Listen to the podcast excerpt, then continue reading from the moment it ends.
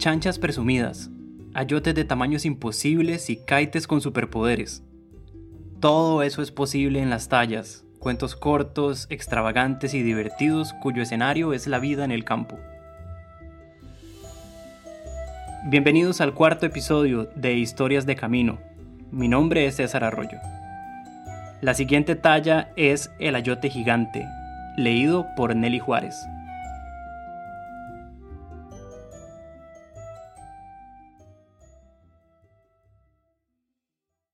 En Puerto Cortés, un señor me consiguió unas semillas de ayote. Don Julián, llévese estas semillas de ayote para que las siembre allá en su tierra. Claro que sí, amigo. Yo las sembré allá donde vivíamos nosotros, en las piedras amarillas en Guanacaste. Teníamos un desmonte allí y sembramos las semillas de ayote.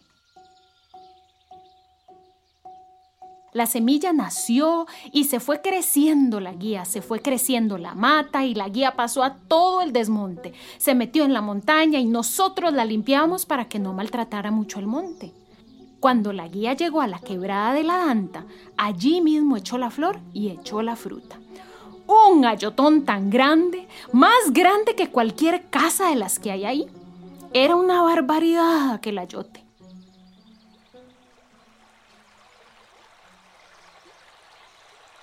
La quebrada de la Danta es una quebrada grande. Cuando llegaron las lluvias y creció, no pudo apartar el ayote. Entonces la quebrada rompió por otro lado.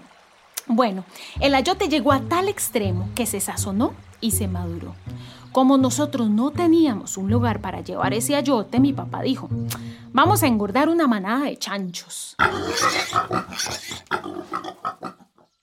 Ya capó 18 chanchos. Le abrimos una ventana al ayote y metimos los chanchos para que comieran.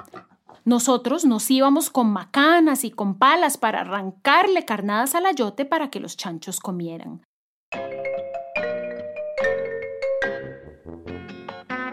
Al cabo de tres meses sacamos los chanchos gordísimos. Como nosotros íbamos pelando el ayote por dentro, iba quedando solo la concha. Entonces dice mi papá, ¿qué más casa queremos?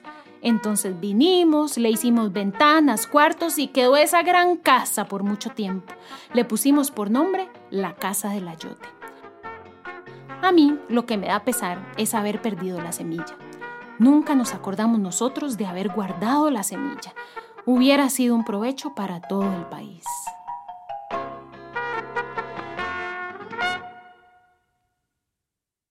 Antes de cerrar el episodio, le preguntamos a Nelly qué fue lo que más le gustó de esta historia. Creo que lo que más me gusta de esta historia y de todas estas historias es ver la naturalidad con la que estas historias cuentan cosas extraordinarias, como si fueran del día a día, como si pudieran pasar fácilmente eh, cualquier, cualquiera de estos días. Eso es lo que me gusta.